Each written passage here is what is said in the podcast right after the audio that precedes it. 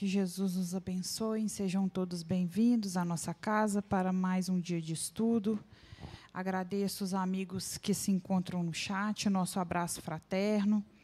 Eu gostaria, por gentileza, que os celulares eles sejam desligados para que a nossa reunião ela transcorra em plena harmonia. E convido a todos também a elevar o pensamento, a ir encontro ao Cristo no coração, para que possamos fazer a prece inicial e darmos início à nossa atividade. Mestre Jesus, querido amigo, querido mestre, é com muita alegria que estamos aqui reunidos esta noite para mais um estudo do Livro dos Espíritos. Que cada palavra aqui lida estudada sirva para a nossa renovação espiritual e moral. Que seja a nossa estruturação, a fim de que nós nos tornemos espíritos mais conscientes, mais maduros, mais amorosos que nós possamos estar com os nossos corações abertos, a nossa mente em equilíbrio, as nossas emoções também em equilíbrio, para que a energia espiritual aqui transmitida sirva para a nossa cura, para a nossa harmonização, seja dos dois planos da vida. Porque existem muitos irmãos do plano maior também necessitado como nós. E estamos aqui todos rogando-te, Jesus, o alívio de nossas dores e o ensinamento para que possamos seguir adiante aqui na terra. Obrigada por tudo, mestre, que recebemos. Que assim seja. Queridos amigos, vamos dar continuidade, como eu disse, o estudo do livro dos Espíritos. Hoje, questões 507 a 509, intitulada O Homem tem um Espírito que vela por ele. E eu convido o Carlos Alberto para que dê início à nossa atividade.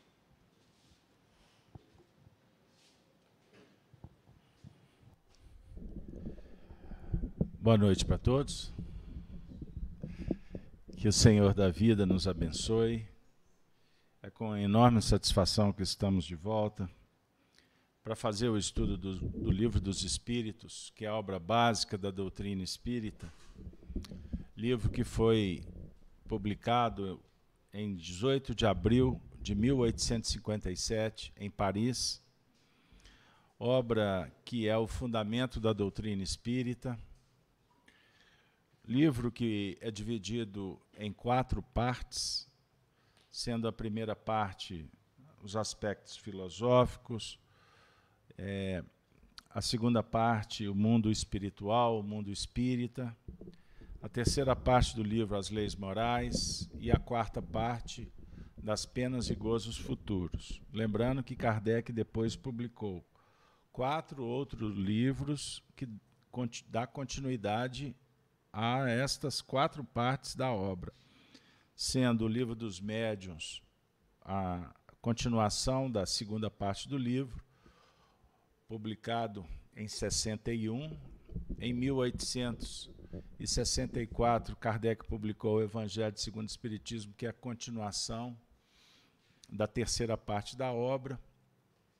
Depois ele publica O Céu e o Inferno segundo o Espiritismo, que trata da quarta e última parte do Livro dos Espíritos, e depois, em 68, ele publicou o livro A Gênese e os Milagres e Predições segundo o Espiritismo, que é a continuação da primeira parte da obra.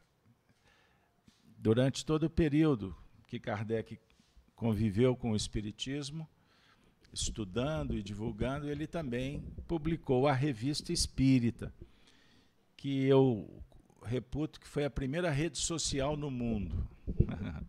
Kardec recebia milhares de cartas e ele lança um jornal, jornal para publicar estas cartas, comentar as cartas, dar espaço para que as pessoas pudessem falar sobre o espiritismo.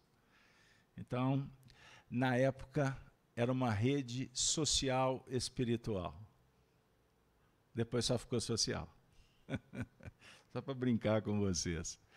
Gente, sejam bem-vindos.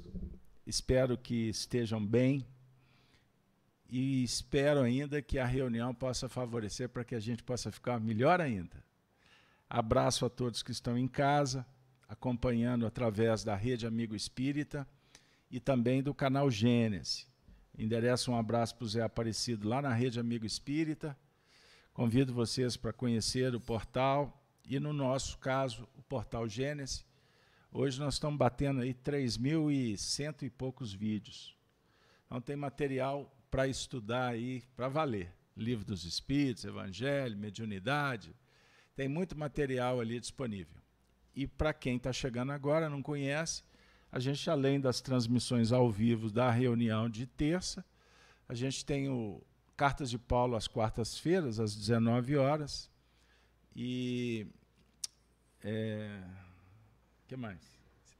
Sábado nós temos estudo do Apocalipse. Vocês levantam cedo?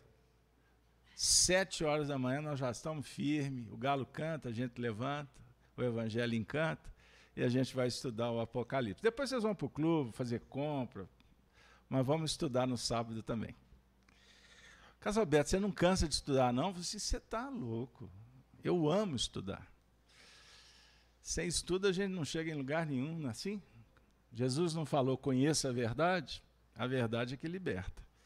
Então vamos correr atrás para ver se melhora um um cadiquinho na nossa vida, né? Mineiro fala é assim, né? Cadiquinho, tiquitinho, não é assim? É isso aí. Então um beijo para todos. Vamos, vamos lá, ao que importa. Qual que é o tema de hoje, Denise? Esqueci. O homem tem um espírito que, que vela por ele. Ah, vocês concordam? O homem tem um espírito que vela por ele. Lembrando, nós estamos trabalhando com as questões que envolvem o mentor espiritual, o guia espiritual. Na última semana, nós trabalhamos até a questão 506, certo? Isso mesmo? 506. E hoje, então, a programação é 506.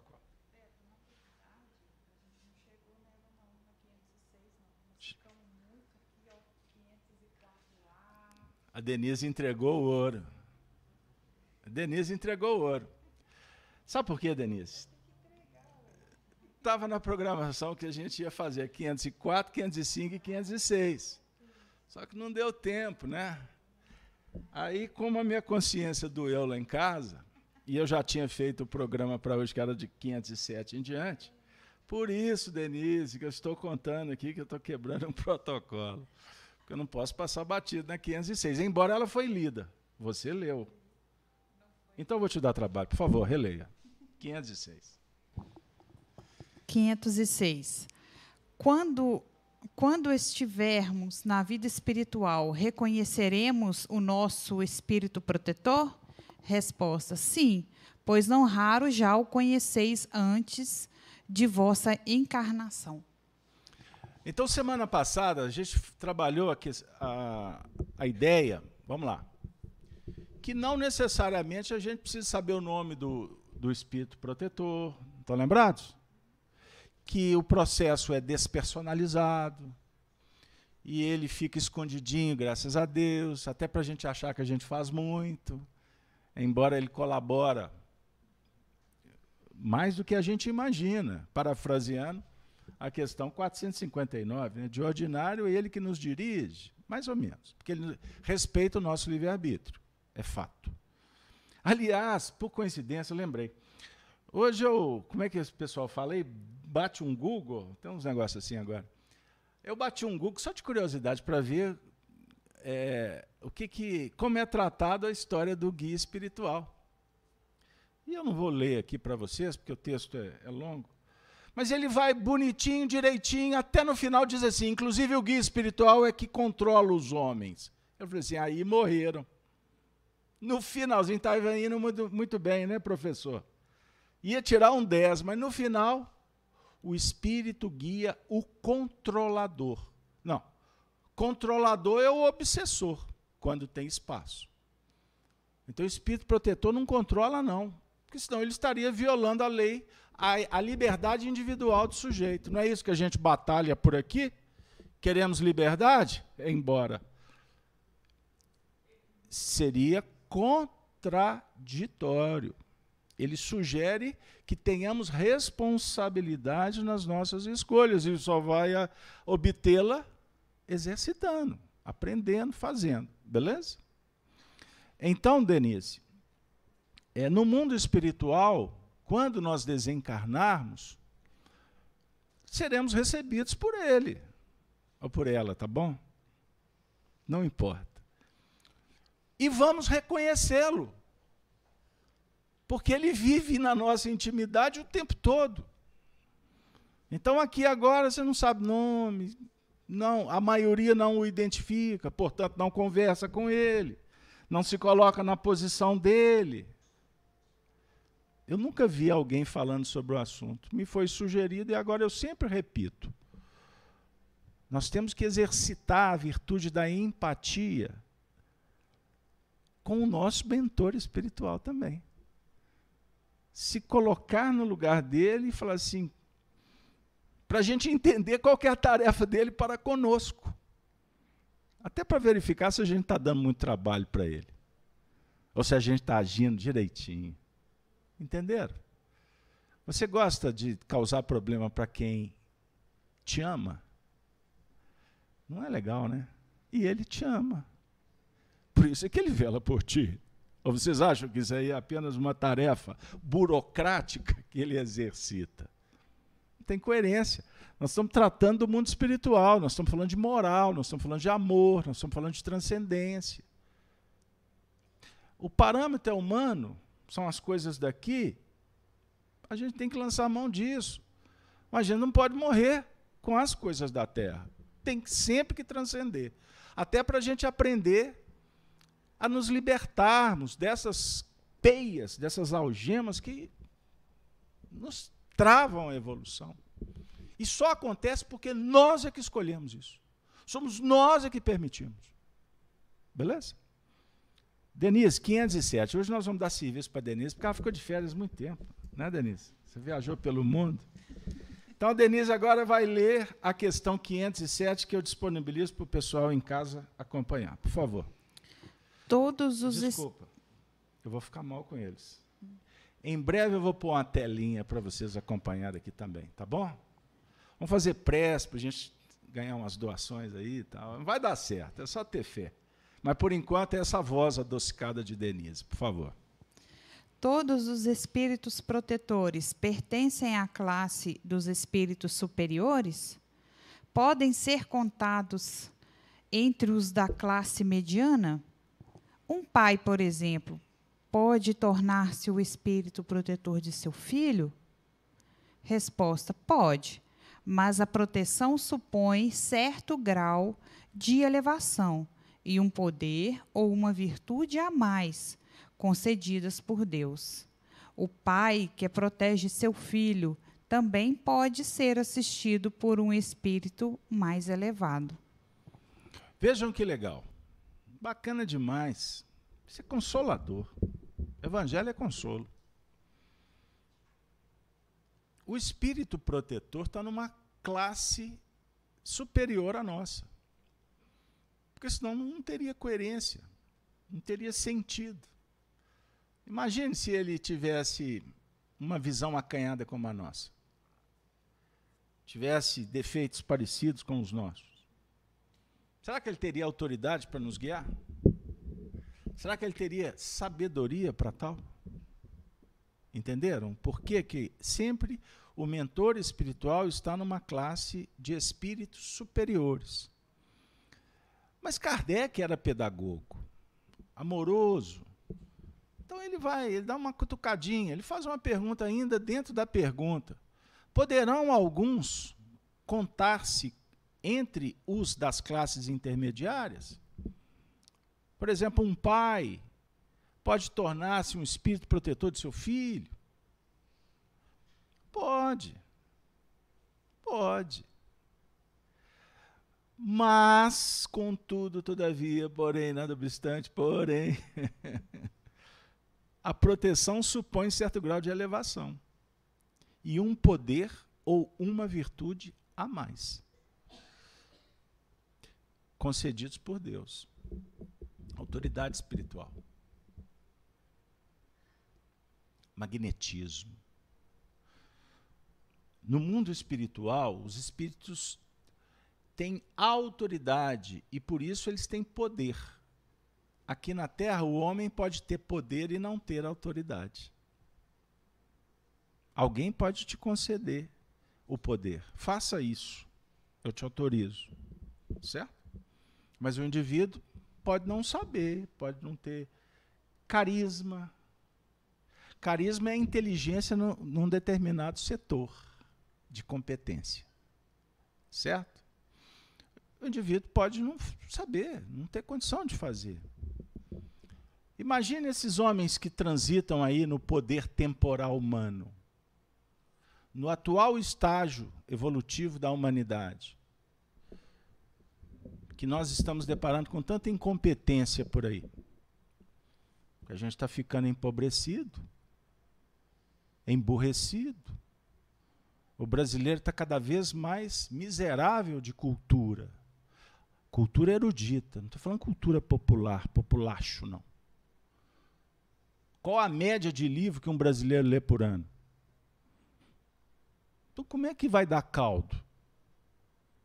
Quantos que estão no poder aí que são analfabetos por excelência? Isso em nível espiritual também é a mesma coisa. Entenderam como é que o assunto é delicado?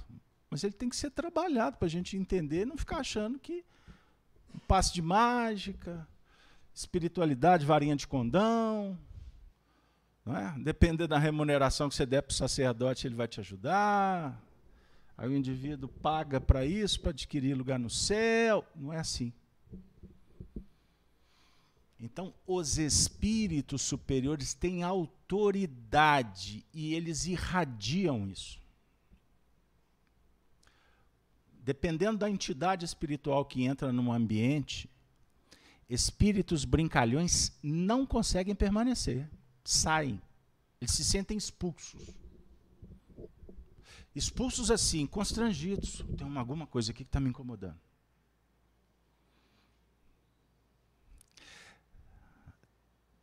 Olha o que eu vou dizer. Costumamos chegar na FEAC, você começa a descer a escada, tem uma galerinha que costuma ficar lá fora. Porque não tem autorização para entrar. Porque existe um campo magnético aqui. Vocês já estudaram os livros do André Luiz, Chico Xavier, conta sobre a aura, o campo magnético de uma casa espírita, de uma reunião, dimensões. Existe aqui todo um contexto energético que favorece, inclusive, os tratamentos. A grande maioria não consegue enxergar o que, que tem aqui nessa ambiência, mas sente.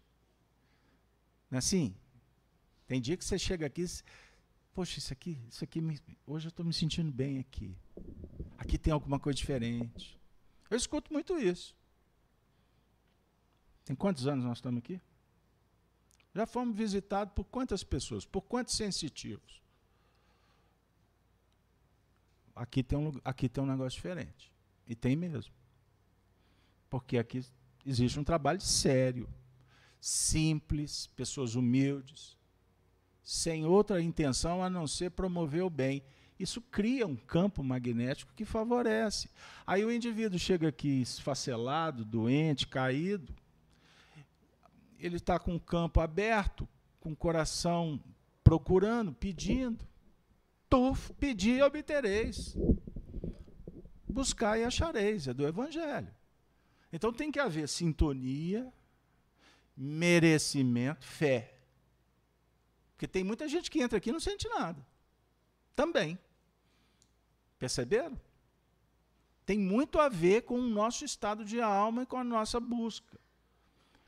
E também com o time. Eu tenho usado muito essa expressão. Tempo. Lembram da história da mulher? A mulher que tinha o fluxo de sangue do Evangelho? Que tocou nas vestes de Jesus e foi curada? E Jesus disse para ela: Tua fé te curou. Ele perguntou: Alguém tocou minhas vestes? Ele passava no meio de uma multidão. Quem, to quem que me tocou? Senhor, que quantidade de pessoas aqui. Como é que nós vamos identificar quem tocou? Era uma pergunta pedagógica. É lógico que ele sabia. Ele falou assim: de mim saiu virtude, fluxo energético. Aí eis que ela se manifesta. Fui eu, Senhor. Doze anos já tinha um fluxo de sangue. Nada curava. Doze anos. E naquele momento.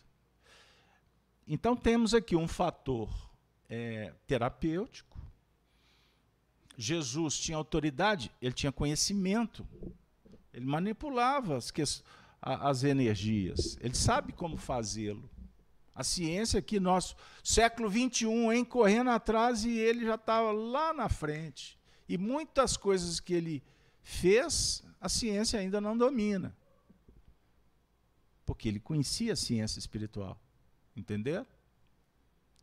Ele não usava um, uma poção mágica. Não tem, não tem misticismo, não. É ciência pura.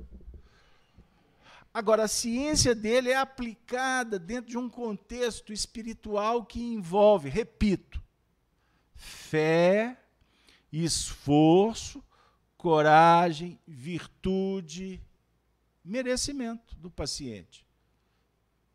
Então, o merecimento é uma aquisição.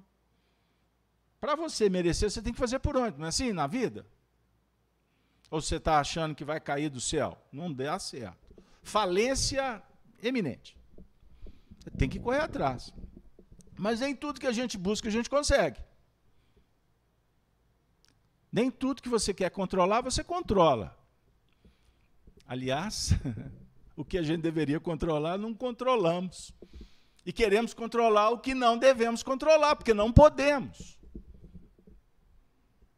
O que, que a gente pode controlar, Denise? As nossas emoções, os nossos pensamentos, a nossa fala. Queria ter uma filha assim, hein? Tirou um 10. E o que, que você não tem controle? Calma, gente, entra em empréstimo. Para ela ganhar o 10, porque até agora ganhou 7. a vida dos outros, principalmente. A gente não tem controle. Você controla o, a, o, o pensamento do seu querido companheiro? Da sua mamãe? Nós controlamos o clima? Frio, calor. Você controla o fluxo do trânsito? E o cara está brigando daqui até no centro da cidade, ele já deu três fechadas, já tomou fechada, já brigou, já reclamou.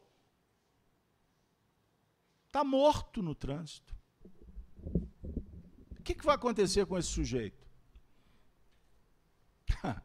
Eu gosto muito da, das coisas práticas, né?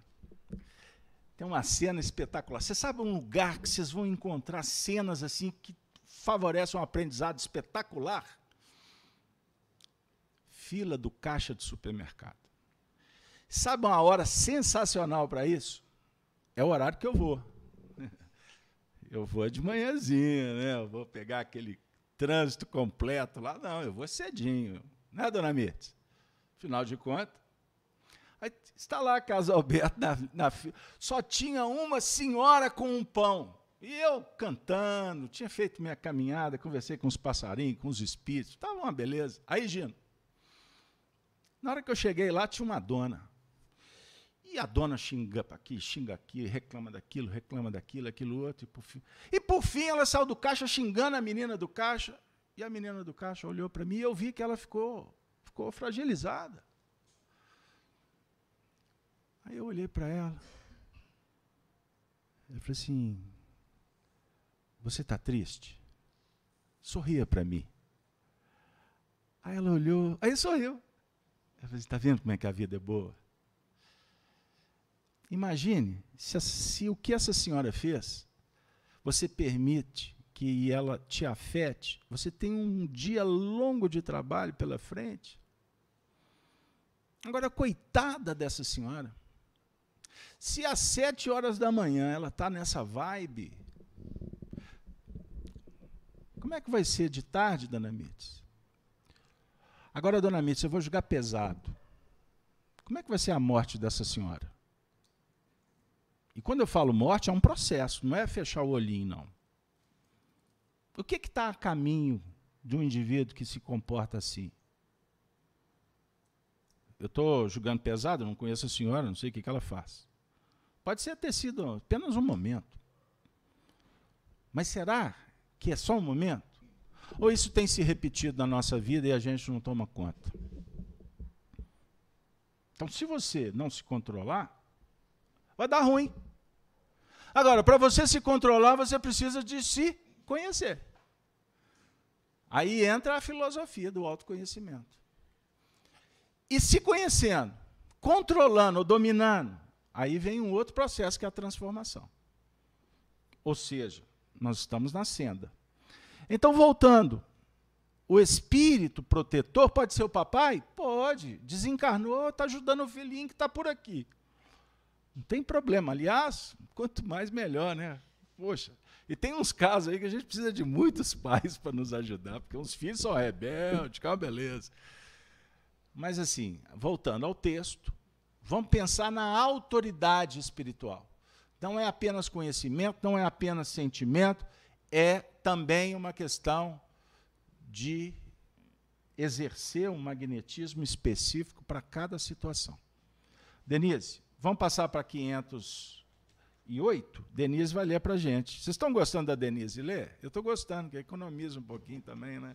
Já estou caminhando para a aposentadoria, daqui a pouco ela faz o estudo. Bora lá. 508. Os espíritos que se achavam em boas condições ao deixarem a terra, sempre podem proteger os que lhes são caros e que lhes sobrevivem? Resposta seu poder é mais ou menos restrito. A situação em que se encontram nem sempre lhes permite inteira liberdade de ação. Comenta para nós, Anísio. Quando eu li essa, essa pergunta, eu fiquei pensando, pegando um gancho do que você disse também, da nossa condição mental, das nossas vibrações, dos nossos sentimentos como que é importante a gente cuidar disso, para quando a gente partir daqui da Terra, a gente sair daqui numa condição melhor. Então, venha a casar o meu comentário com a resposta, que o poder é mais ou menos restrito. Por quê? Porque depende da condição, da situação espiritual que o espírito se encontra ao deixar a Terra. Então, dependendo da nossa condição, nós não vamos ter tanta liberdade assim. E necessitaremos ainda trabalhar muitas questões em nós mesmos. Muito bem. Então, é muito interessante é, refletirmos sobre a nossa chegada no mundo espiritual. E você já pode fazer um teste. Não, você não vai desencarnar agora. Como você tem repousado à noite? Como têm sido suas noites de sono? Quando você vai dormir, você faz uma oração? Você faz uma higienização mental-espiritual? Ou você vai dormir de qualquer jeito? Depois de 700, não, de, de três, quatro, três pratos e meio de feijoada. Aquelas, aquela, aquela jornada Netflix de filme de guerra que sai tiro até pela sala fora. Como é que é? Vocês já notaram como nós dormimos bem quando a gente está bem? Está em paz? Você dorme, você coloca a cabeça no travesseiro com a consciência tranquila. Pô, meu dia hoje foi super legal bons sonhos, acorda descansado. Então tudo isso tem a ver com esse com esse universo mental. E eu falei de uma possibilidade de uma desencarnação indesejável é em função de um processo que se repete de contaminação mental. Como é que nós vamos chegar no mundo espiritual? pensamentos negativos, autodestrutivos. Entenderam? O indivíduo vê a vida só. Tudo é cinza, tudo é negro, tudo é, tudo é fechado. Não abre a janela do quarto? Qual a cor das paredes? Dá para a gente fazer uma avaliação. Como é que é? O quarto é organizado? Se interessa em tirar poeira? Guardar o sapato no lugar correto? O indivíduo chega em casa, aí ele deve deixar aquele rastro, né? Da porta da sala até chegar no quarto. No quarto ele já está nu, porque na sala ficou o sapato, a meia no corredor. Ele vai tirando a água, jogando tudo por. Hoje eu estou engraçadinho, não estou, Denise? Empolguei. Mas eu tenho que falar das coisas práticas. Hein, Ana? Como é que eu vou falar do mundo espiritual, da minha desencarnação, da minha relação, os espíritos que eu vou encontrar, se o que eu cultivo durante a minha vida é um desleixo total, é um descuidado absurdo. Então a gente, não estou aqui sendo preciosista, não quero aqui criar na cabeça de vocês qualquer sistema é, de perfeccionismo, porque é vaidade, perfeccionismo é vaidade. Mas a gente pode começar a identificar, a partir de algumas questões que a, que a gente não dá importância, a gente começa a identificar que a obra é um conjunto de ações, de peças, que a gente vai posicionando. O indivíduo está reclamando que a relação, o casamento está um caos. Mas não observa as mínimas atitudes. Entenderam? Você está educando seus filhos, crianças, você tem uma responsabilidade absurda. E no, no mundo ignorante como o nosso, pobre, repito, por isso é que a gente vive, e eu estou falando de pobreza de conhecimento. Estou falando de miséria, de sensibilidade, porque a gente se emburrece. Você fica, o indivíduo fica o dia inteiro na rede social. Você espreme, o que, que sai? Como é que é o algoritmo, Ana? Se você quiser identificar sua. Aí, ó, quer ver? Olha que encaixe legal. Se você quiser verificar suas companhias espirituais, olhe o algoritmo do YouTube aí.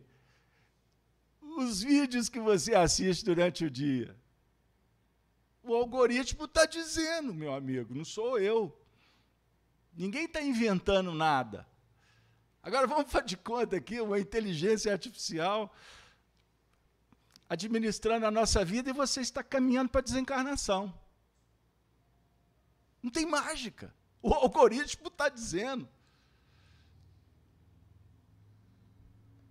A gente brinca, até para promover uma leveza, né? Jesus coloca que na alegria a gente fala do evangelho. Aliás, o evangelho é boa nova, não é uma dica para o sofrimento. Pelo contrário, é para a gente sair da ciranda que nos enovelamos.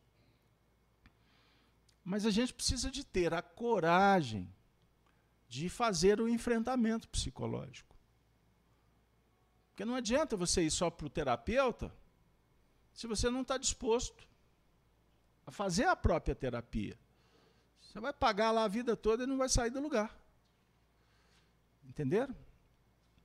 O remédio, para ele ter resultado, você precisa de ter fé nele. O indivíduo toma um remédio reclamando, não vai dar certo. Não é, Ana?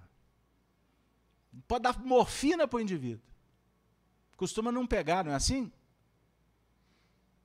Hã? Eu estou conversando com uma profissional da área da saúde, que trabalha num CTI, bloco cirúrgico, alas complexas. Eu estou falando do poder mental, entendeu? Espiritualmente a gente tem informação. Olha aí, Ana, talvez você nunca ouviu essa. Dependendo do estágio mental do indivíduo, na hora que ele está fazendo um exame, o exame pode ficar mascarado por conta da estrutura mental daquele momento. Não identifica, mas vai identificar depois, no terceiro exame. Talvez nunca falaram por aí. Então, o nosso estado mental, ele altera tudo que está no processo. Inclusive, a irradiação, ela também influencia o que está em torno. Quando a gente está doente, com pensamento, pensamentos negativos, a gente contamina as pessoas. O seu animal de estimação costuma identificar. Já ouviram falar desse assunto?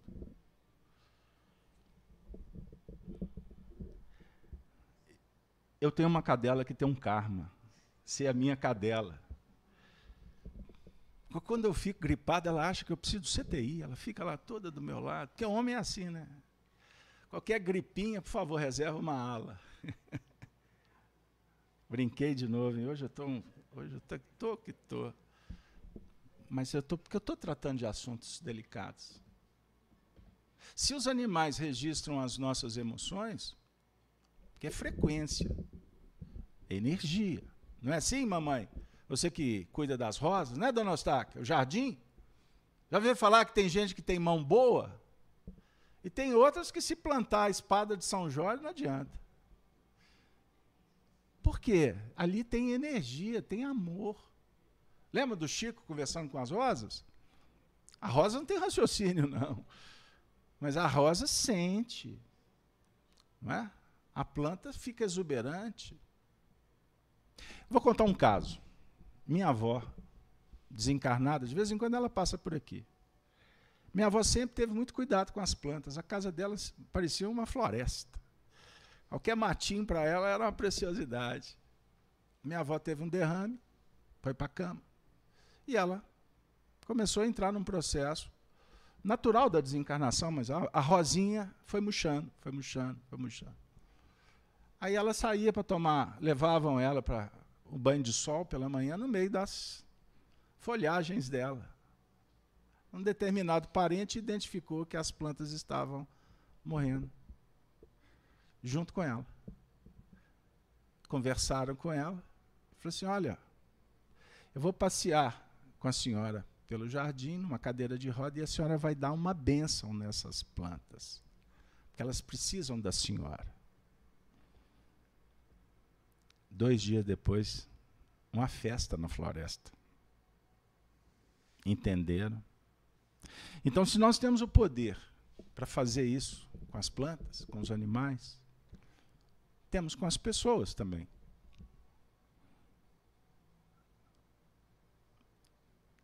Imagine você usando essa energia para promover a sua saúde, o seu bem-estar. Jesus falou para a mulher do fruto de sangue: A tua fé te curou. Na cabeça dela, se ela tocasse as vestes de Jesus, ela ficaria curada. Poderia ser as suas vestes, se ela tivesse da mesma fé. Não, mas foi Jesus. Foi a fé dela. Que naturalmente ele, como uma luz incomparável, sugere, sugere induz. Quantas pessoas se beneficiavam ficando perto do Chico? Eu fui na casa do Chico, eu bebi água magnetizada que vinha da caixa d'água. Um gosto. Eu custei identificar que era gosto de essência de flores. Descia. O Chico não subia lá para magnetizar a água da caixa d'água, não. Porque a casa dele se tornou uma embaixada da espiritualidade. Porque o Chico era um homem bom, ele não era santo. E ele teve uma vida ali, naquele espaço, que a sua conduta, os seus pensamentos, atraía sempre coisas boas, vinda do mundo espiritual, como das pessoas que iam lá também. Aí virava o quê? Um festival de magnetismo do bem. Então muitos passavam por ali se sentiam e foram curados, outros se sentiam bem.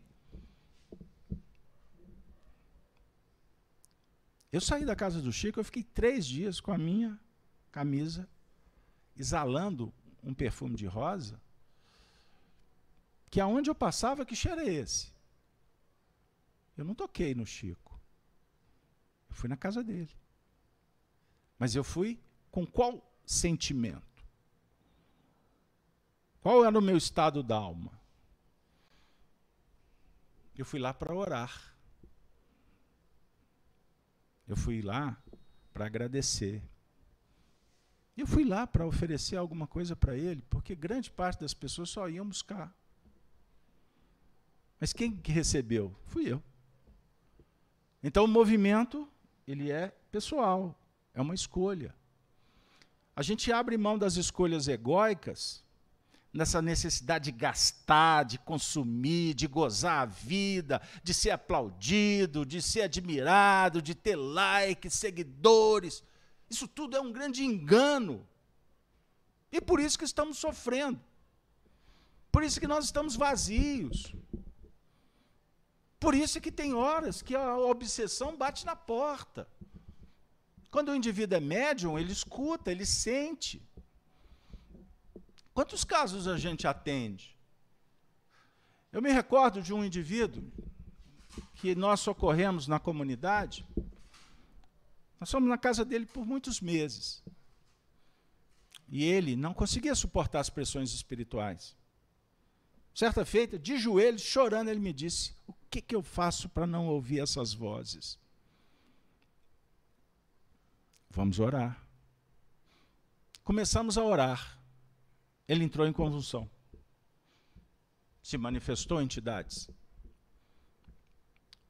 querendo nos expulsar dali. Infelizmente, ele não suportou. Meses depois, ele tirou a própria vida. Mas já socorremos muitos casos que o indivíduo conseguiu. Agora, para chegar num estágio X de obsessão, graus complexos, de subjugação física ou moral,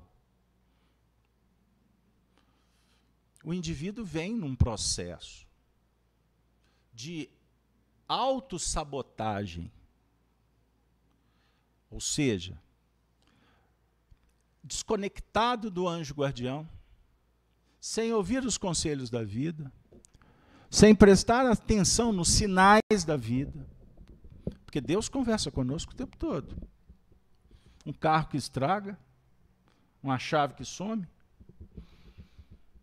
um remédio que aparece, um telefonema do nada, uma mensagem. Só que a maioria das pessoas não conseguem ver os sinais da intervenção dos espíritos em nossas vidas. E acha que tudo é obra do acaso. Por isso, certa feita, o Chico falou isso, e eu lembro da imagem com o coração doído. Ele falou que a pior coisa que pode acontecer no mundo é um homem sem fé, um homem sem Deus. Ele falou isso lá nos anos 70, parece. Será que o Chico visualizava o mundo em que vivemos hoje? do homem sem Deus?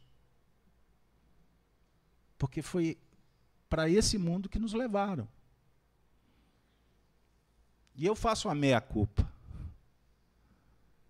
Sou também fruto de um rescaldo cultural. E o preço hoje é quase impagável. Imagine bilhões de pessoas, bilhões de pessoas transitando, transitando, transitando, sem solução de continuar, sem solução para os seus problemas. Entenderam? Por que, que você veio aqui hoje? Por que, que nós batemos na porta do Espiritismo? Faça essa pergunta, é uma dica. Para que jamais você fale amém para alguém. Confie desconfiando. Leia questionando. Como na escola, nós não fomos chamados para avaliar? Você precisa de se autoavaliar. Você tem que ter coragem de concordar e discordar das suas atitudes. Entendeu? Mas fazer isso de uma forma amorosa, não é criar um, uma nova inquisição como tem por aí. Aqui no nosso país está cheio de inquisição. E as pessoas não veem, não conseguem enxergar. A rede social é um lugar que se remove, que se tranca, que não é assim? Se você for do time, você é aplaudido. Se não for, mata. Não é assim? Para quem gosta de futebol, tomaram uma decisão aí que o próximo jogo entre os times da cidade não terá torcida. Por que, que não terá torcida? Porque os próprios dirigentes incentivam para que eles não sejam adversários, e sim inimigos. Inimigos. Então, em todo lugar, a gente se depara com a sugestão para intolerância. Se você não pensa como eu, não serve. Aí a gente vai observar o nível de intolerância. Conversa com um adolescente, menino mal mal lida na escola, não trabalha, o pai vai falar qualquer coisa com ele. Não conseguem lidar com o não. Meu amigo, não quero aqui disputar a geração, porque dizem que a nossa geração é melhor, né? Não tem isso não. Mas observe, de quem nasceu dos anos 80 para trás, o nível de dificuldade. Fomos criados escutando o não dos nossos pais. Não foi isso? Como é que está sendo hoje assim? Os pais querendo que os filhos tenham tudo? Incentivando o garoto a estar no, com o WhatsApp, o menino tem quatro anos de idade. Que loucura! Mas o pai não sabe. Então ele é fruto, ele é um rescaldo de todo esse processo. Então será que nós vamos ter que ir no fundo do poço, chegar no grau máximo de sofrimento para despertar? Não, você pode despertar antes. Mas, repito, não espere que o seu mentor espiritual intervenha na sua vida para que isso aconteça. Não espere que alguém faça por você. Você tem que despertar. Você tem que tomar consciência e enfrentar. Repito, com amor. Não é com briga. É com tolerância. É com compaixão. Você tem que ter compaixão consigo mesmo. Você tem que se respeitar, inclusive admitindo que você tem limites. Você não é um super-homem. Você não é Jesus. Mas não ser conivente com aquilo que você já viu que não dá certo. Vamos mudar. E quando não estiver dando conta, ajuda, procura. Amigo, difícil achar, hein? Nos dedos. Conta? Sei lá. Terapeuta? Religião? Deus? Você escolhe. A preferência é sua. Mas você tem que fazer. Isso é fato. Ai, dona Denise. Vamos terminar ou vamos mais uma? Denise é que manda. Denise, ela já estava quase indo embora. O livro dela estava fechado, não estava? Então vamos à questão final, que é a questão 509. Mesmo no estado selvagem ou de inferioridade moral, os homens também têm os seus espíritos protetores? Em tal caso, esses espíritos são de ordem tão elevada quanto a dos espíritos protetores dos homens mais adiantados? Resposta: Cada homem tem um espírito que vela por ele, mas as missões são relativas ao seu objetivo. Não dais a uma criança que aprende a ler um professor de filosofia. O progresso do espírito familiar segue de perto o do espírito protegido. Tendo vós mesmos um espírito superior que vela por vós, podeis, por sua vez, tornai-vos o protetor de outro que vos seja inferior, e os progressos que este realize, com auxílio que lhe dispensardes, contribuirão para o vosso adiantamento. Deus não exige do espírito mais do que com, mais do que comportem a sua natureza e o grau de elevação a que chegou.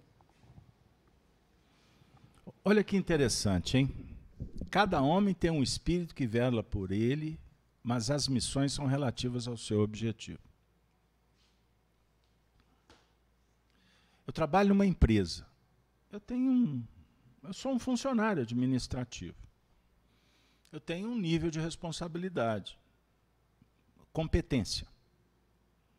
Naturalmente que os cargos de chefia exigem mais. O indivíduo precisa de conhecer mais. É teoricamente, ele tem que ter mais experiência. Certo? Pode até, em alguns lugares por aí, estar lá por QI, né? Quem indicou. Mas não vou entrar nesse mérito. Para um bom entendedor, o pingo é letra. Porque no mundo materialista impera isso aí privilégios em muitos lugares, até onde não devia. Mas, sob o ponto de vista espiritual, nós temos um protetor conforme o nosso grau evolucional e a tarefa que nós realizamos na Terra. Entenderam?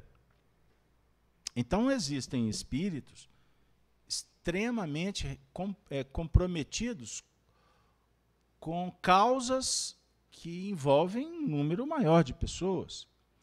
Eles são secundados por especialistas naquela área. Não é difícil a gente entender, certo? Então, o processo envolve um espírito familiar que vai seguir de perto o do protegido. O certo é que para Deus, todos somos iguais. Todos os espíritos somos filhos. E o Pai não atua com privilégios, a favor ou contra.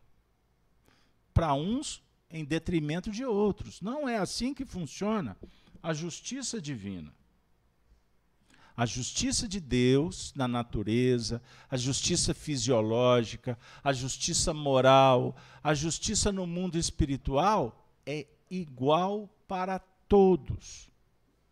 Somos nós é que vamos nos adequando ao contexto. Kardec apresenta a teoria espírita, falando das leis universais, dizendo que no universo tudo é harmonia. Tudo é harmonia. A definir o seguinte, que quando nós nos desarmonizamos, significa que é como se nós estivéssemos criando em tese um problema por aí. Mas a nossa desarmonia não altera a harmonia universal. Os nossos desequilíbrios, eles geram problemas para nós. Pode repercutir naqueles que estão conosco? Sim. Mas essa, esse desequilíbrio não afeta o todo. A definir que nós somos um grãozinho de areia. Isso é importante. Sobre o aspecto filosófico da humildade, primeiro, reconhecermos que somos pequenos. A gratidão agradecendo a Deus por estar reconhecendo isso. Porque um dos problemas dos sentimentos egóicos é o indivíduo se achar o todo-poderoso do universo. E que o que ele faz não tem responsabilização. Então ele faz o que quer e vai ficar tudo por isso mesmo. Não é assim que a gente vê por aí, nesse universo corrupto, que contamina, de indivíduos que têm a caneta e que poderiam facilitar, mas promovem a miséria de milhões de pessoas? O nosso país está infestado. Ao mundo inteiro. Poucos decidem a vida de bilhões. Os caras decretam assim: explode ali, guerreia aqui, nós queremos aquilo, e fica tudo, tudo por isso mesmo.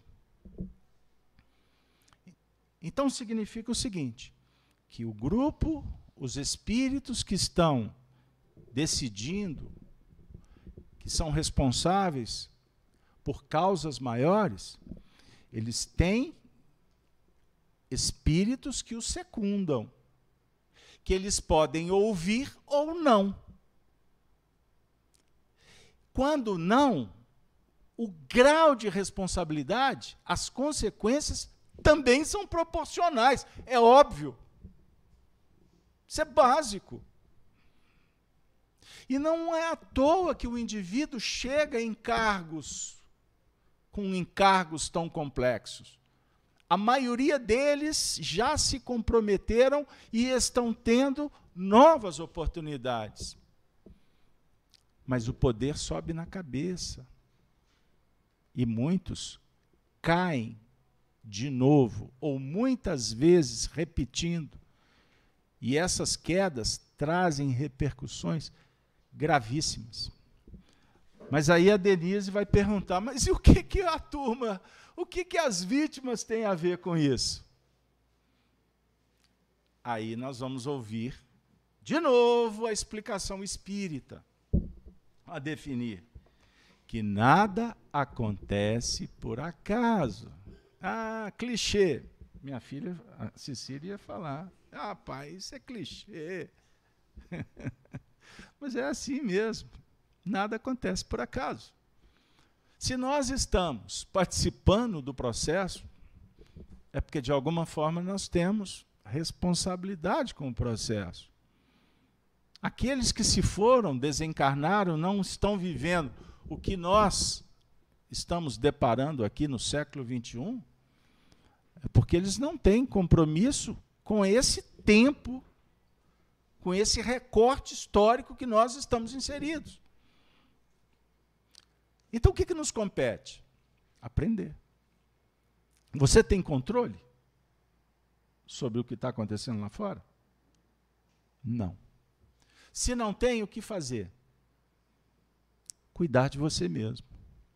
E procurar transitar por esse período, convivendo com essas pessoas, principalmente os entes, os amigos, da melhor maneira possível.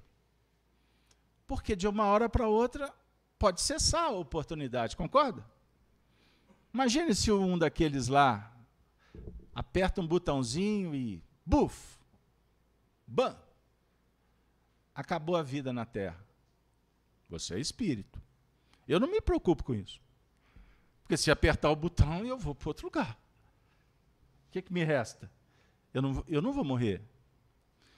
Mas eu posso tomar cuidado. Eu posso me proteger para passar pela travessia a tempestade. Cuida do seu filho. Cuida da sua família. Guarda em celeiro. Guarda em celeiro. Faça sua prece. Mantenha sua consciência tranquila. Lute contra as sombras, as sombras que te visitam. Como você vai lutar? Você vai para um ringue? Não. Faça a luz. Brilhando a sua luz, não vai ter espaço para treva. E como é que você vai brilhar a luz? Amando. Não cultiva pensamentos ruins. Confia. O seu mentor espiritual, ele olha para você observando que você tem uma tarefa especial. Essa tarefa que é a sua. Quem faz o que, o que pode, faz tudo. É isso que está para você fazer? Faça.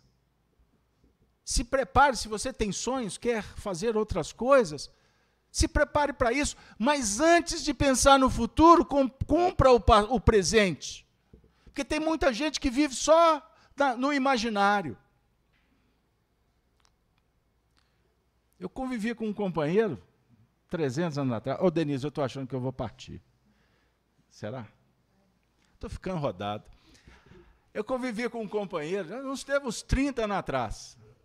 Eu era jovem, na época eu tinha até cabelo, hein? Aí, ele tinha um, um emprego, ganhava bem, um cargo importante. Ele era o bambambam bam, bam lá da nossa turma, né? Aí perdeu o emprego, foi mandado embora. Ah, não tem problema, arruma outro. Passou seis meses, nada. Um ano, nada. Um ano e meio, um dia eu perguntei, e aí? Ah, estou na luta. Mas até hoje nada. Não, não achei nada que eu mereça. Eu posso falar que ele já desencarnou. 30 anos depois eu encontrei com ele de novo. Nunca mais ele conseguiu um emprego. Porque nenhum emprego cabia na arrogância dele. Ele não podia ganhar menos do que o salário que ele tinha. É uma escolha que ele fez. Uma, uma escolha egóica, ilusória, pautando a vida dele em coisas de fora. Entenderam? Por isso que tem pessoas que entram em depressão porque o chefe falou para trocar a mesa de lugar. Eu já convivi com pessoas, eu conheci um indivíduo que, que, que teve um infarto miocárdio porque perdeu a chefia da empresa. Ele foi deslocado para trabalhar no outro setor e ele teve um aumento. Mas porque perdeu a chefia, ele teve um infarto. Então, quer dizer, a vida dele estava apoiada, a, o bem-estar dele, o estado de espírito dele estava apoiado no, no cargo, na relação. Eu fiquei sensibilizado com um indivíduo aí que foi muito famoso. E hoje ele vive no interior aqui de Minas Gerais porque ele entrou em depressão porque a esposa dele desencarnou. Eu não vou citar nome porque eu nunca cito. Porque citar nome é, é ir para uma banda ou para outra, né? Aqui é assim. As pessoas não conseguem ver a linha do equilíbrio, elas pendem sempre conforme as ideologias. E elas morrem pelo caminho por isso. O companheiro está desencarnando mal porque a esposa desencarnou e a esposa era tudo na vida dele. Almas gêmeas. Alma gêmea, hein, Denise? Denise sabe. Segundo, não é segundo o Fábio Júnior. Fábio Júnior, alma gêmea é metade laranja, né? Um dia eu vou ainda falar com ele. Se, né, quem sabe mundo espiritual, porque quem sou eu?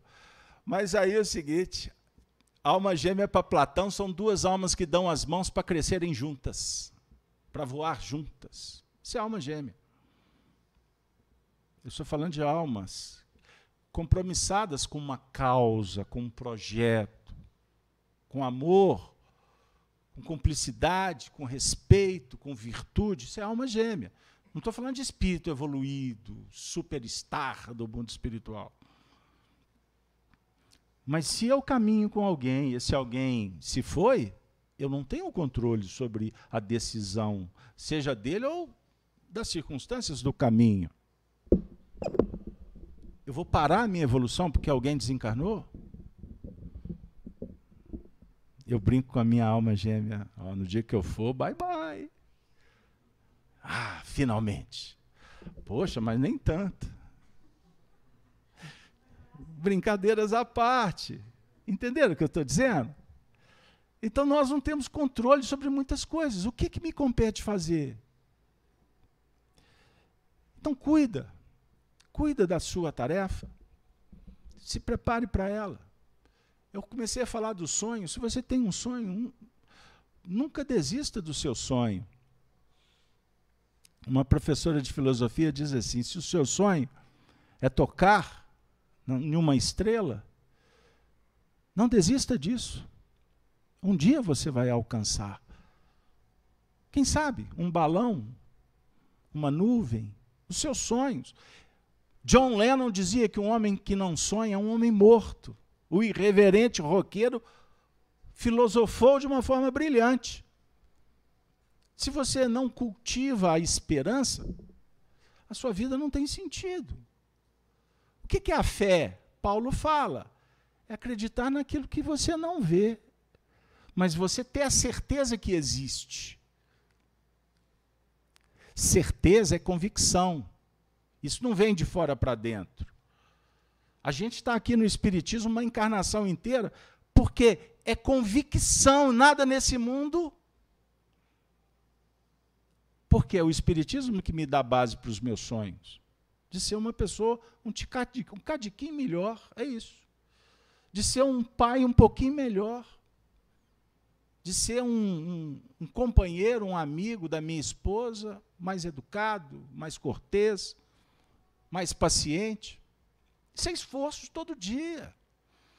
E eu vou ter que comer o sal junto. Vai ter momentos de alegria, vai ter momentos de tristeza, vai ter momentos de troca a fechadura. Não, não, não troca não, eu volto. Porque nós estamos compromissados de ir até o fim. É assim com todos.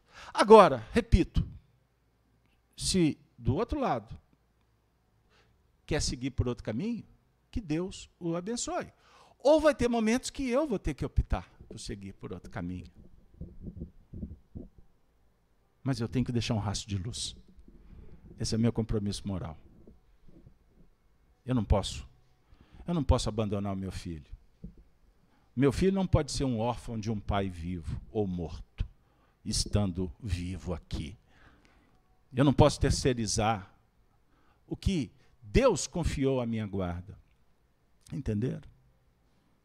Mas o que vai ser do meu filho, das pessoas que convivem comigo, o que vai ser da Denise, essa grande amiga, de todos os familiares da FIAC, o que vai ser de vocês amanhã? Que Deus os abençoe. Mas eu não posso sonhar por vocês. Eu não posso imaginar o que, que vai ser o seu futuro. Isso te compete. Então faça isso, sem medo de errar. Viva como se não houvesse o amanhã, como fala a poesia.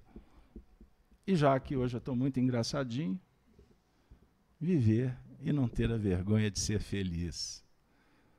Cantar e cantar a beleza de ser um eterno aprendiz. Pense nisso. Porque vale a pena. E esse momento de espiritualidade é estado de alma, é criança. Não é assim? Pureza. Seja uma criança. Seja uma criança em Cristo, descristalize, descondicione, deixe aquilo que não serve, confie no seu pai. A criança confia que o pai vai consertar o brinquedo. Confie em Deus, porque ele nunca vai te abandonar e por isso é que ele nos enviou o anjo guardião. E que ele continue nos abençoando com muita paciência. E um dia nós vamos celebrar a vida. Nós vamos comemorar, porque deu certo. Vai dar certo. Pense nisso. Ore pela humanidade. Ore pelos homens. Orem pelos dirigentes. Orem para que a gente consiga passar por essa invernia. Mas repito, não seja otimista infantil. Não confie em quem não pode fazer confia em você. Você é o responsável pelo seu destino. Que Deus nos abençoe.